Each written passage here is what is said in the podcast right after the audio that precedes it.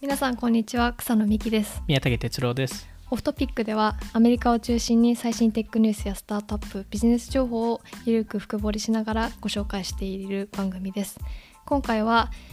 D2C 企業が今考えなければいけないことについて話をしたいと思いますはい、はいえっと今回は久しぶりの D2C 会ですねそうですねあの特にその業界の話をするのははい久しぶりですよね、あの過去だとアウェイとかキャスパーとかの,、はい確かにあ確かにの話はしましたけどあの業に界2回目以来ですかねうわー 結構私も宮武さんも D2C の話というか、そうですよあねの結構しますよね好、きなのでうん、やっ とこの回が来たかっていうだからずっと前 から、ね、やろうやろう D2C をってや言りったていってたいう やって話をして全然やらなかったですよね確かになんか確かにアウェイとかの話とかはしてますけど D2C 純粋の話はそうですよね久しぶりしでてすねないですよねで今回は、えっと、前回はなんか D2C のトレンもう本当にそうですなんか出張でたまたまいろんな店舗に回ってて、そこで今のなんかトトレンドの話じゃないですけど、まあ、紹介ですどようねいう確か会社がいるかっていう。で今回は宮武さん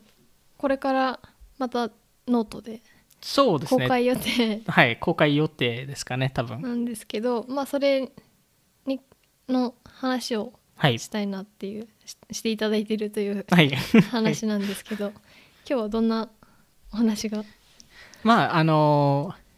まあ D2C 業界もアメリカでももちろん去年今年話題にはなっていてはいで直近ですと結構ネガティブな情報が、まあ、うんキャスパーの上場をはじめ、まあ、直近だとアウトドアボイスとか、まあ、いろんな会社がちょっとネガティブな情報が走ってる中で、まあ、うん例えばブランドレスがあー確かにあのシャットダウンした話とかもあのその中で、まあ、今どういうトレンドになってるんだとか、はい、まあなんか D2C を立ち上げる今の時代で立ち上げるには何をするべきかみたいな話を気になる、えーちょっとまあいろんなあのアメリカの VC とかからいろいろ情報をまあまとめて、いやまあ、もう今回ちょっと話そうかなとは思ってます。宮田えここでは言えないですけど宮崎さんなんでそことつながってるのっていう なんかスタート有名なスタートアップとかいっぱいいて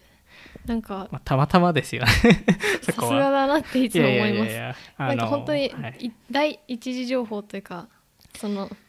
いやそ そんなそんなそんな第一次情報ではないのであのまあいろんなねあの企業家とかつながる機会とかあったりまあ普通にあうんのオンラインで情報を探したりとか、まあ、結すごい構ですねしてるのでまあ、そはいこの情報を、まあ、今回ちょっと話したいなと思っててで逆になんかすごいネガティブな情報があの、まあ、特にその業界として流れてるものの、個人的にはすごいリテール D2C の可能性はまだ、まあ、まだっていうかいいあの今もすごい信じていて、うんで、えっと、リテールってすごい変わると思っていて、はいで、えっと、そこの、えー過去、まあ、ノートでもあのポッドキャストでも話したストリーミングはいの話もあるんですけど、うんストリーミングいわゆるネットフリックスがあのまあなんかなんですかあそこもなんか D2C なのでいわゆ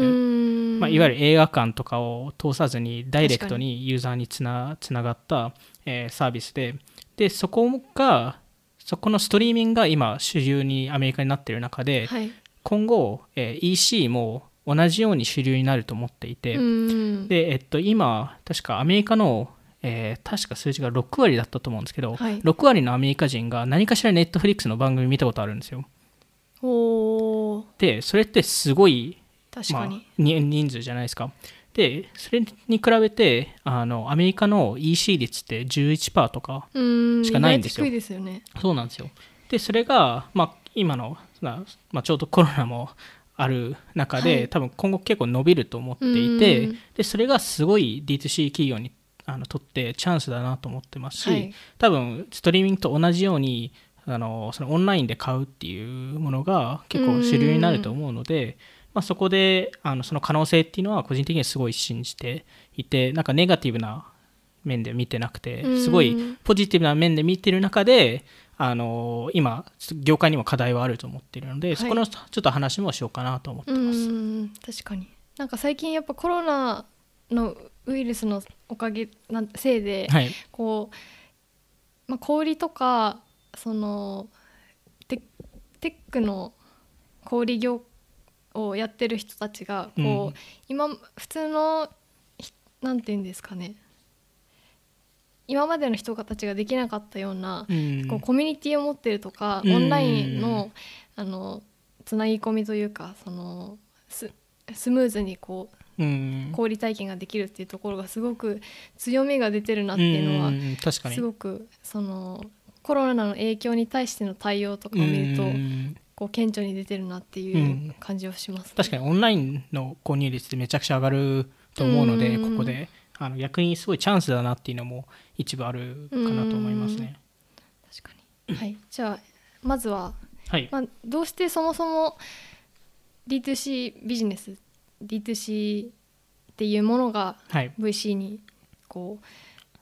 気に入られてるかというか。んそうですよねあのそれはあのちょっと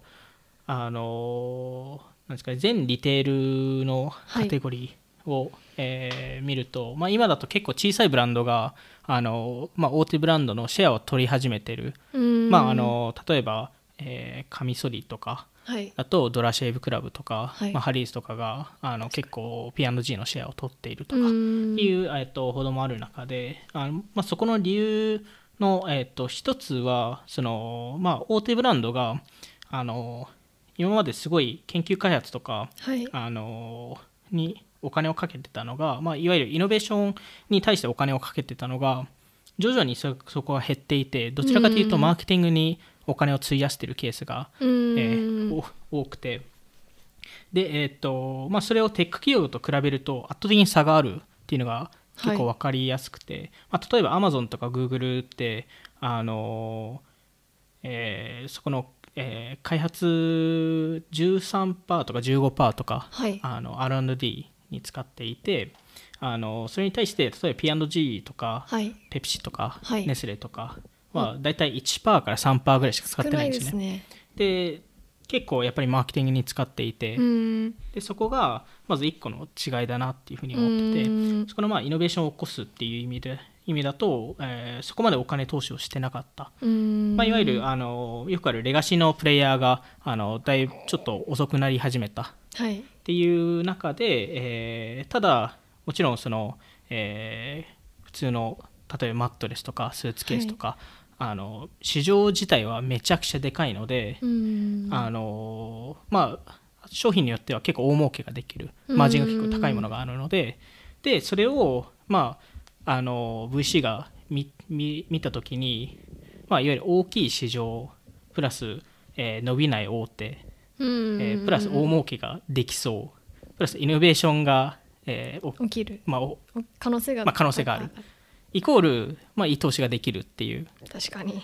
ところで、えーまあ、いろいろ、えー出資し始めたと、まあ、そこの、まあ、リーダー的存在だとフォーランナーベンチャーズとか、うエんールヒッパーとかあのいろんな、まあ、例えばグロマシエベロとンとかかに投資してるそうですねグロシエとかに入れてるところですねっていうのがあって、えーそこの、えっと VC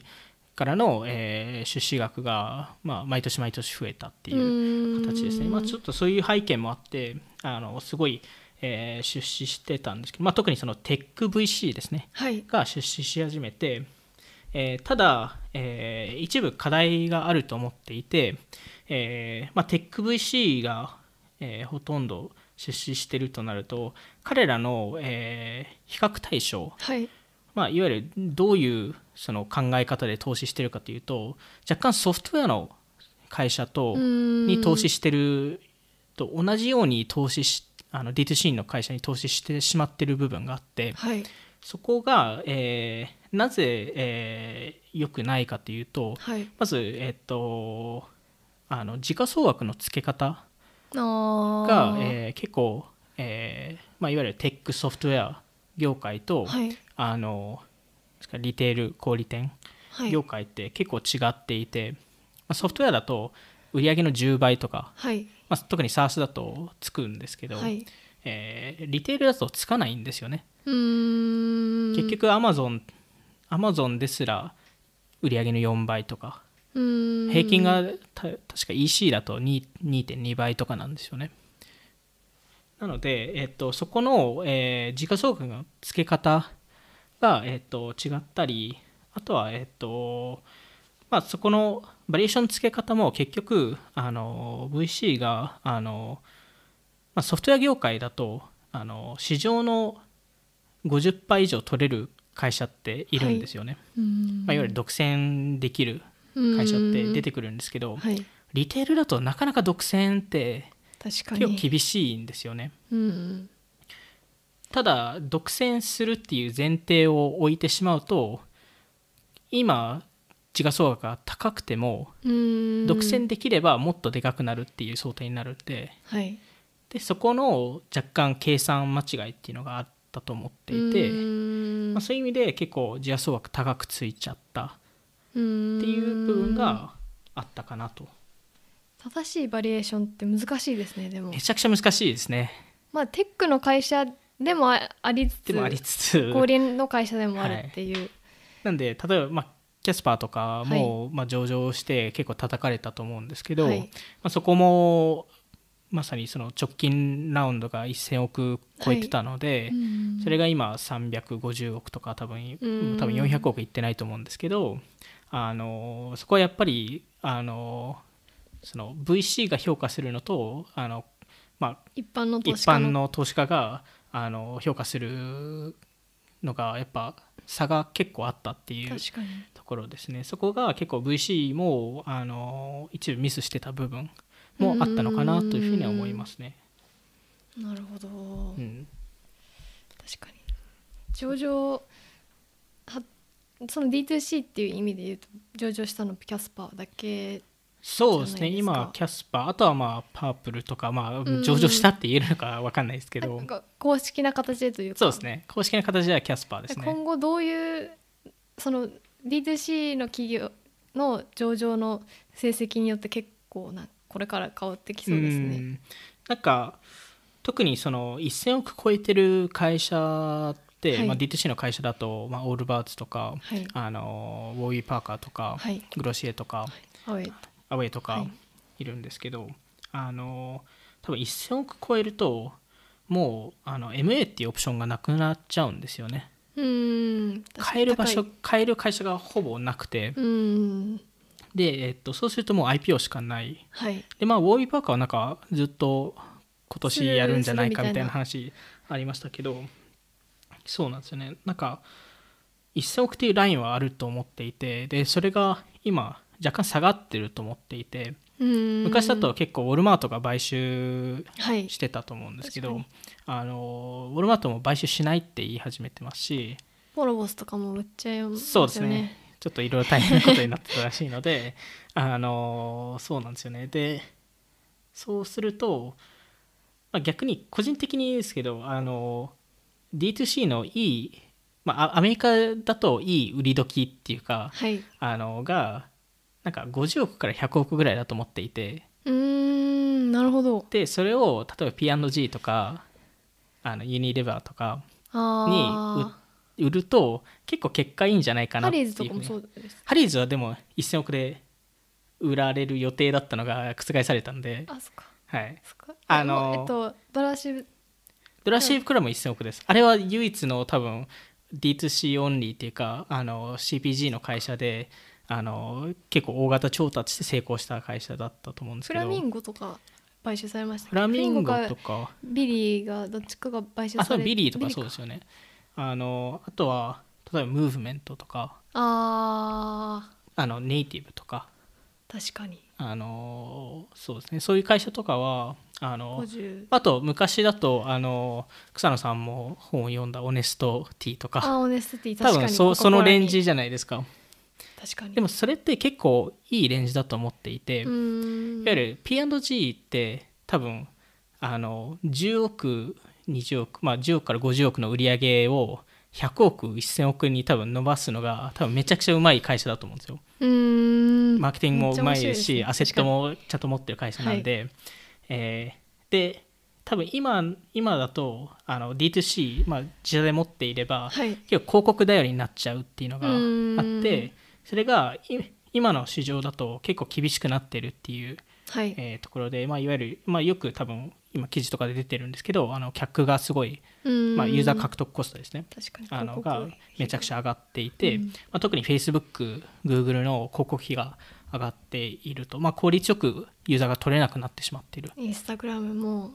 大変そうですもんインスタグラムも大変だと思いま すし結局インフルエンサーもどんどんあの、はいあのコストが上がっているので、まあ、キャスパーの S1 にもリスクとして出てましたけど まさにあのまさにそのリスクが今出ててうんで今までそのトップラインを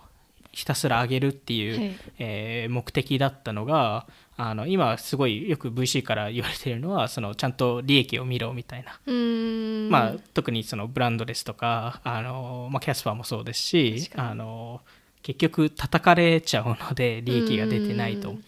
なのでそこを、えーまあ、あのフォーカスしなさいとって言ってるんですけどあのなぜそのトップラインをスタートアップがフォーカスしてたかというと、はいめちゃくちゃ調達 VC からしていたので。うーんそれで VC からすごい時価総額つけられると、はいトップラインを伸ばすしかなかったっていうあ部ー分も結構あると思います。 確か にお互いさは結構悪かった部分があると思っていて、うーんでまあ、ただ今は結構シフトしててそはのいちゃんと利益の,、あのまあ、効率化っていうか、まあ、利益ベースであうのんちゃんと見ようっていう会社が結構増えてますね。確かになんかやっぱりグロシエワビバーカー、うんアウェイとかが出てきたなん D2C 第一世代っていうんですかね、まあ、だい第二世ボノボスとかだボノボスは第一ですかねボノボスとグロシエとかかが第二世代ぐらいかな第2世代ぐらいじゃないですか。まあでもそこら辺ってもうやっぱりまだインスタグラムデータばっかうんあそうそうりですというか、はいそこのやっぱり背景は全然違いますね、うん今とは。そうですよね多分2017年ぐらいまでですかね結構めちゃくちゃ安く多分獲得できたのがうんで徐々にそこから上がってきてると思うので確、まあ、あのおっしゃる通り今今なんかグロシエにみたいな売り上げを作りたいって言われると、はい結構厳しい部分があるのかなって思いますし。うんまあ、だからこそ今あの立ち上がってるスタートアップ D2C の会社ってはいすごいオーガニックにあうんのどうユーザー獲得できるかどうコミュニティを作れるかっていう会社さんが多くて、はいでそこでオーガニックにユーザーがを獲得して、まあ、客を下げてるっていう、えーうん会社さんが多くてあの、まあ、あの TR コンのハウスとかもはいあの売上の95%がオーガニックできてて5%しか、あの広告できてないっていう95%そうなんですよ、まあ、まだすごいあそこも結構新しい会社なんですけど確かあの、まあ、それをちゃんと意識づけするっていうのがうん大事だと思っていてあのそうですねそうなんですよねでそこでやっぱりその調達をいっぱいしなくてもやっぱ成功する会社ってにもちろんありまいすねっぱいいて、まあそれこそさっき話したネイティブとかもそうですし、うんあのムーブメントとか、まあ、あのキャスパーの競合だとタフサンドニードルとかはいもうあのほぼほぼ調達しなかったりタフサンドニードルは多分メンバーが初期70万入れたのとあうんの借り入れで、えー5000万ぐらいしてあででも結結果として170億の売り上げーパまでープ伸ルもばしてそうですもんねそパこーまプルでもそうですよね達して2ない億ぐらい多分調達ってしていてあのそうなんですよねなんでなんか調達うんするのが正正解ではない、まあうんあの正解とか成長する道まあ、ではあないっのていう、そそれそれがマストではないっていうのを見せつけてると思っていて、んで確かに特にそのソフトウェアの会社だとはい調達って結構、あの必要だと思ってるんですよ、うんなぜかというとあのエンジニアってめちゃくちゃお金かかるんですよね確かに給料が、はいただ、えっと、あの D2C の会社ですと、まあ、ほとんどがまずうん自社で作ってないですと、そうですうんね、キャスパーって作ってない んでなんであの結局自社で作ってないですとアウトソーシングしてますと、はいそれまあまあ安いですとはいあのプラス自社で作っていても、えーまあ、作るしあの職人の給料ってそそんな高くくないんですよね。エエンジニアに比べると確かにとなると調達なるほどするとどこにそこを出すかっていうとマーケティングに出しちゃうんですよねはいでそれが多分結果としてちょっと悪循環になってしまったっていうののがあるかなと思いますねなるほどうん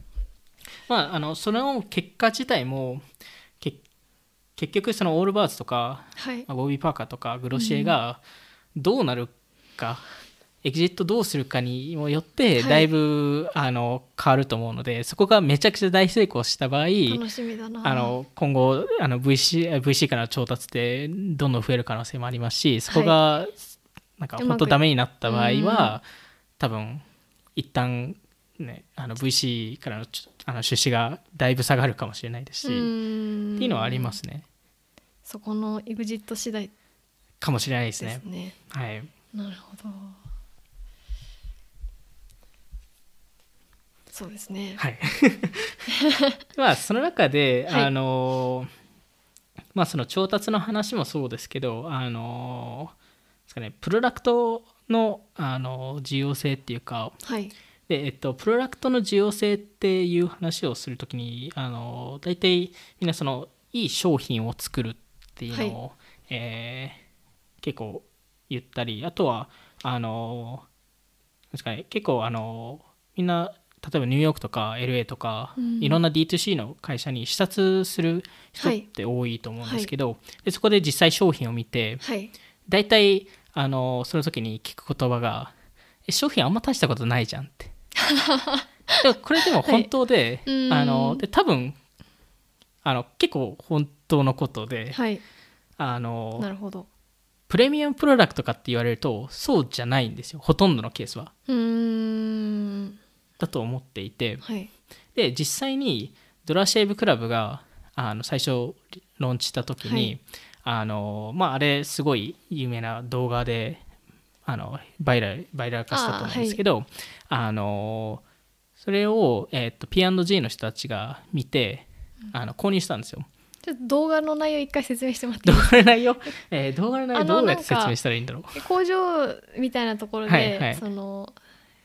なんかミュージカル風っていうんですかね、うんい一発撮りで、うん、なんか面白動画なんですよ面白動ね。であのシドェラアしシェたブくなるようのな あの社長があそうですそうですあのあのこの商品めちゃくちゃいいよっていうのをちょっとスラング風で言ったりとか、結構面白い動画バでズったそれがすごいあの業界でもそうですし、うんまあ、普通に一般人でもはいすごいバズって、それでドラシェブが結構有名になったあの有名になったっていう話ですね。でそこの、えっと、それをその動画を見て、はい P&G の,、まあ、あのジレットですね、はいあのカミソリのはいあの5枚ははい、あのが、えっと、ドラシェイブクラブの,、はいあの買ったんですよおうおうでそれであの試したんですよはいクオリティクソだなって 言って言ってて結構あの社内ではめちゃくちゃバカにしてていや大したことないねって大したこことないねっていう話であの逆に、まあ、ドラシェイブクラブって2011年にローンチしたんですけど、はいその13年前の P&G レットがローンチした MAC3 っていうはい商品があってそれよりひどいねっていう話だったんですよ。酷評ですねそうなんですよで、えっと逆に、えーキャスパーも、はいあのローンチした時にあのシーメンズだったり、はい あのマットレス企業がエアウィーヴとかキャスキャスパーのマットレス試していやこれそんなすごくないねみたいなああ話をしたりあのあこれはよく起きることなんですよ。ただ確かにそこじゃないですもんそこで勝負してないないんですよ。ででそこって、えっとピアノ、まあ、特にジレットとかはめちゃくちゃ研究開発してて。うんあの本当になんかミリ単位のなんかこの歯歯がいいのかとか歯がいや毎回研増えてくそうっそうそていうう研究してるんですけど結果としてユーザーってそこまで気にしてなかったっていう、うんあの good, good enough って、まあ、あの十分なクオリティはいを求めていてそれがあのドラシェイブクラブがそこの水準を達したっていううんだけでただそれ以外のことはいで、えっと、強みイノベーションを起こしてると思っていてでそこが、まあ、ディストリビューションの仕方だったりうんあの、まあ、もちろんプロダクトの場合もあったり、はいあの他のあのプライシングとかっていう部分もあるのでそこのなんかプロダクトのイノベーションってその商品だけではなくて、うん全全体ですよね、まあ、確かパにッケージングからもその、うんあのどういうふうにユーザーが開けるかっていうのも想像したりとかブランドとかブランドとかですねそこら辺を、えー、とちゃんと考えるべきだなっていうふうには思っていてただ、えー長期的に考えると、うんえープロダクトのイノベーションは起こさないといけないとは思っていますうんなぜかというと最終的に価値のいいプロダクトだと思うので、はい長期的に見るとはいなので、えー初期は全体のところは見るべきですけど、えー最終的には、えっと自社プロダクトの改善をしながら、うんえーまあ、あのそこをまあ改善していい商品を出すっていうところだと思っていてそこが D2C の本来である強みだと思っていて、うんえー、と個人的に D2C って一チャンネルでしか思ってなくて、はいあのそうなんですよね今ですかねなんか D2C ってすごい話題なバズワードじゃないですけどパスワードですねあの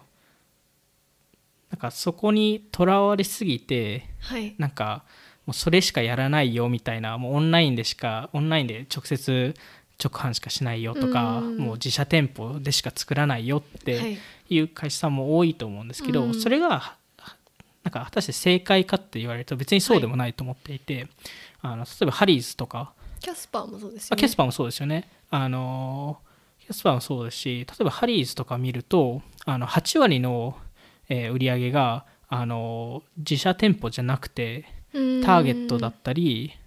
結構いろんなとこにありますよねそうです J. クルーだったりで最近ウォールグリーンズと提携したりとかしてるんで。へーあれですよね実写サイトあの実はオンラインの販売って結構少なかったりするんですよね。うんでキャスパーも実際オフラインの売り上げが6割って言われてて、はいほとんど自社店舗だと思うんですけど、はいあのだからそういう意味でなんか D2C っていうのはあの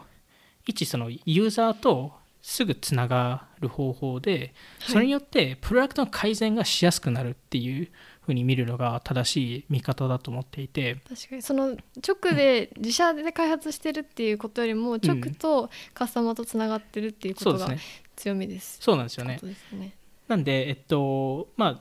2000、多分ボノボスとか、まあはい1世代目、2世代目のあの D2C のあの話ってその、いわゆるミドルマンをカットして、はいよりマージンが良くなるみたいな話をしてたのって、はい多うん分、もう2014年でその話って結構終わっていて、うんアメリカだと2014年結構2014年ぐらいで。もうその後にもうそそこの話ではないっていうところで、うんもうユーザーとちょコミュニケーションができるからこういうことができますっていううん世界になっていてだからそこを、えっと、あのちゃんとなんだろうその D2C だけで、えー勝負する時代がそろそろなんか終わってる終わり始めてるのかなっていうふうには思いますね。なんで実際にあの D2C あのビジネスの、えー調達って今年々増えてますけどはいあのトップティアの D2C 投資家はいだからフォーランナーの例えばカーステンさんカーステン・グリーンさんとか、はいあの例えば見るパートナーのとはいあの D2C オンリはいーの会社にはほとんど入れてなくて今は。うーん確かにフェアあうんれフェアってああれですよねはい、あのなんだっけ小さな氷とあかとかですのマね、ッチングはい、確かに純純粋にそこし D2C だけしかやってないところって多分あんまり投資してなくて例えばそのオフラインの部分が入ったりとかなんかほあうのーんあの卸一部やったりとかはいしてる会社に入れてる部分は見るんですけどあの D2C オンリーっていうのは今アメリカのトップティアの D2C 投資家を見るとやってないと思ってますああえその宮武さんの言う D2C オンリーっていうのはグロシエみたいな会社のことを言ってますね、えー例えばグロシエみたいな会社ですねあー確かにはいなんかもうグロシエも変え変わったんですよでもあのあそこノードストロームにポップアップ出すんですよえーえでも「ポップアップって結構出してあでもえー、そうなんですよ自自社のポップアップじゃないんですよノードストローム内に出すんですよ、それはんちょっと変わりましたねそうなんですよへーだからグロシエでさえでも最書いてるん近ですよ確かに「ポップアップこう自社の「ポップアップははい結構よく出してるイメージありましたけど、うんへえそうなんですよそれは意外ですうね、んなんでなんか大手もやっぱそこは変えてきてるし、うんあの逆に多分変えないといけなくて、うんオンラインで結構制限があってで結局オフラインに行ってで結局あの他社と一緒に組む、はいでその他社って大体ターゲットとかウォルマートとかうん付けにノードストロームとかになりやすくなるっていうへー流れがアメリカでは起きてるかなと思いますね。グロシエのそれは驚きですねなんか意外ですよ意ね。外です、うん、へえなるほど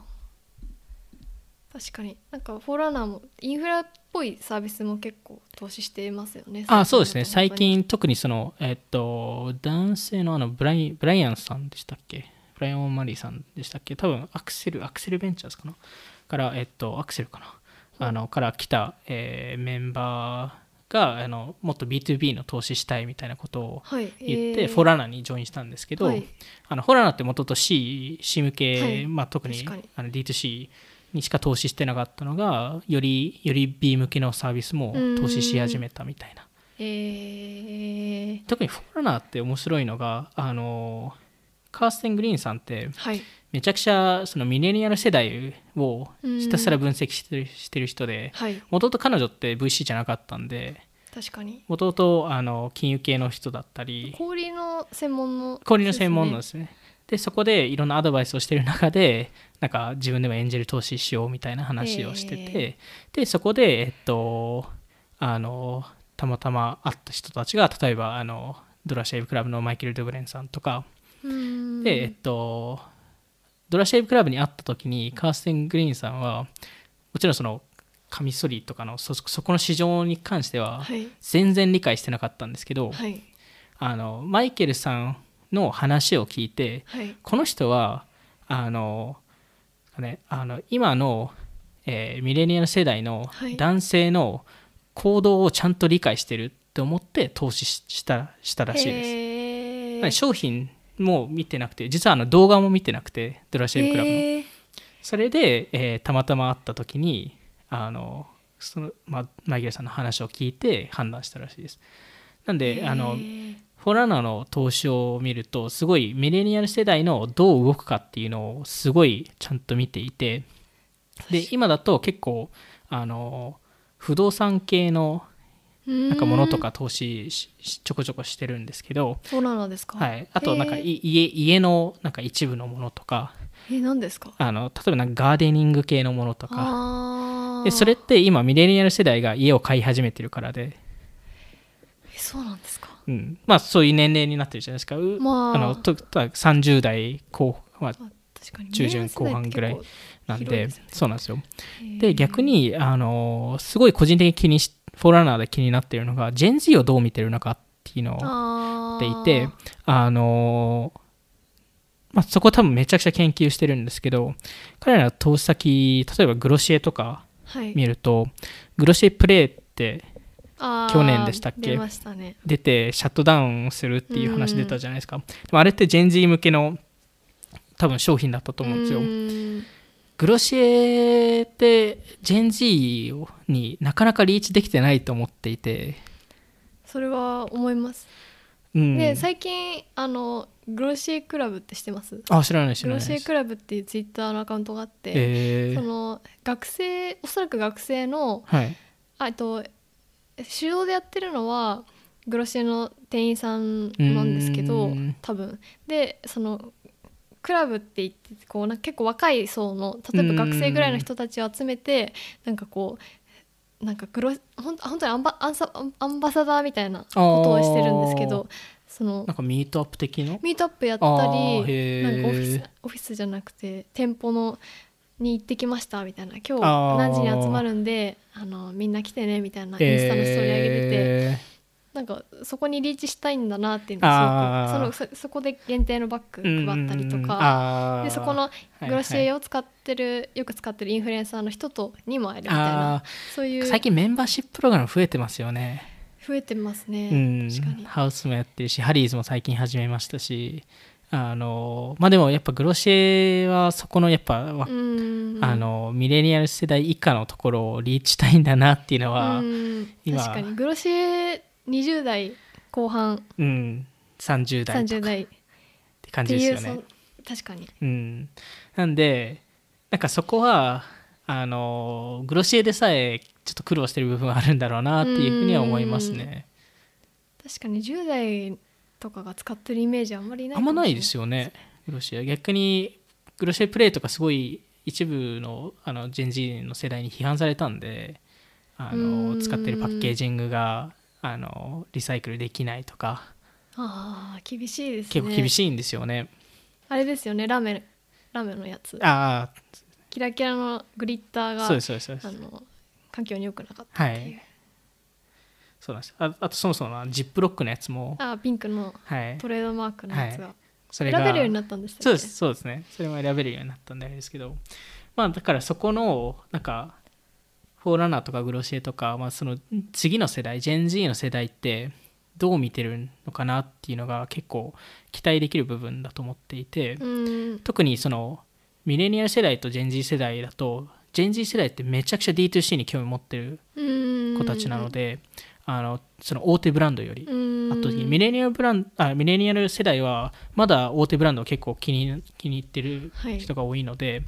そこはかなり違うなと思ってますしあの確かにオンラインでもうすぐ買うのでうーんジェン Z の世代はなんでそこも含めてすごいチャンスになると思ってますね確かまにだ D2C としてはそこの世世代をちゃんと、うんあの捕まえることができればなんか個人的にあれ気になってますあのレラあ何でしたっけあの、v、もう一つの VC の方レールヒッパーのレラヒッパーが、はいあの投資してるスタッツあーピアスのやつですねあれあれなんかいいですよね日本だとまだ日本だと多分できないからやってないんですけどクレアーズあーはいはいもう破産しちゃったんですけど、アメリカだとその最初のファーストピアスをはいはい開ける時は絶対クレアーズに行大くみ体クたレいーズな行きますねいうなんか定番があるじゃないですか、日本だとできないんですけどでもそれをやってリプレイス多分したいのスタッツであとなんかアメリカだとあのなんかピアスっていうの今なんか一個一箇所だけじゃなくて、はい結構何箇所もやる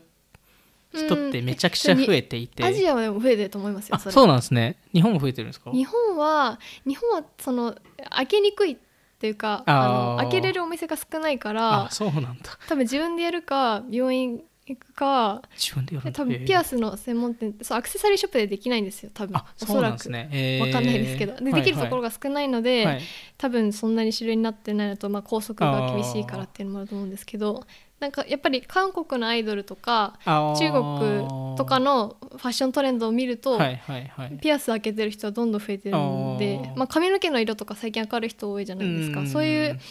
まあ、それもまた別の話ですけど、はいはい、なんかピアスとかヘアカラーとか結構うんいや結構いいあのいい市場だなと思ってますうんし今めちゃくちゃ多分アメリカでアメリカだと大体ファッショントレンドとかあので日本だったりアジアからはい引っ張ることが多いので、多分そこを例えば韓国とか見ていてうんそこであの逆にあのピアスがあのパーソナライズされてその他の服装がそう結構ダサかったりはい人も多いんですけ ど、なんかそあピアスの方で自分の表現をするっていうか、うい、ーんっていう人がアメリカで結構増えてる気がするので、へーあのー面白いそうですねそこもあのそれはあのあのえっ、と江原理恵さんだっけ あーはいからあのの情報なんであのへありがとうございます。 えちょっと概要欄にリンク貼っておくはかいら、、あのでもピアスでもアジアも増えてると思いますよ全あそうなんですねグローバルでトレンドだと思います、えーだからそこもなんかそういう新しいビジネスもどんどん出てくると思いますし、はいまああと、新しいビジネスでもないですからね単純にリプレイスしてるだけなんで、はいですけどあのやっぱりそのお大手、まあ、例えばクレアーズとかあのトラディショナルのところがあの今の世代をちゃんと読み取っていればもしかしたら変え変わってるかもしれないですし、うんやはりスタッツっていうのが出てこなかったかもしれないですし、うーんでそこをえっと大手がちゃんと見見なければいけないなっていうふうに思いますうーね。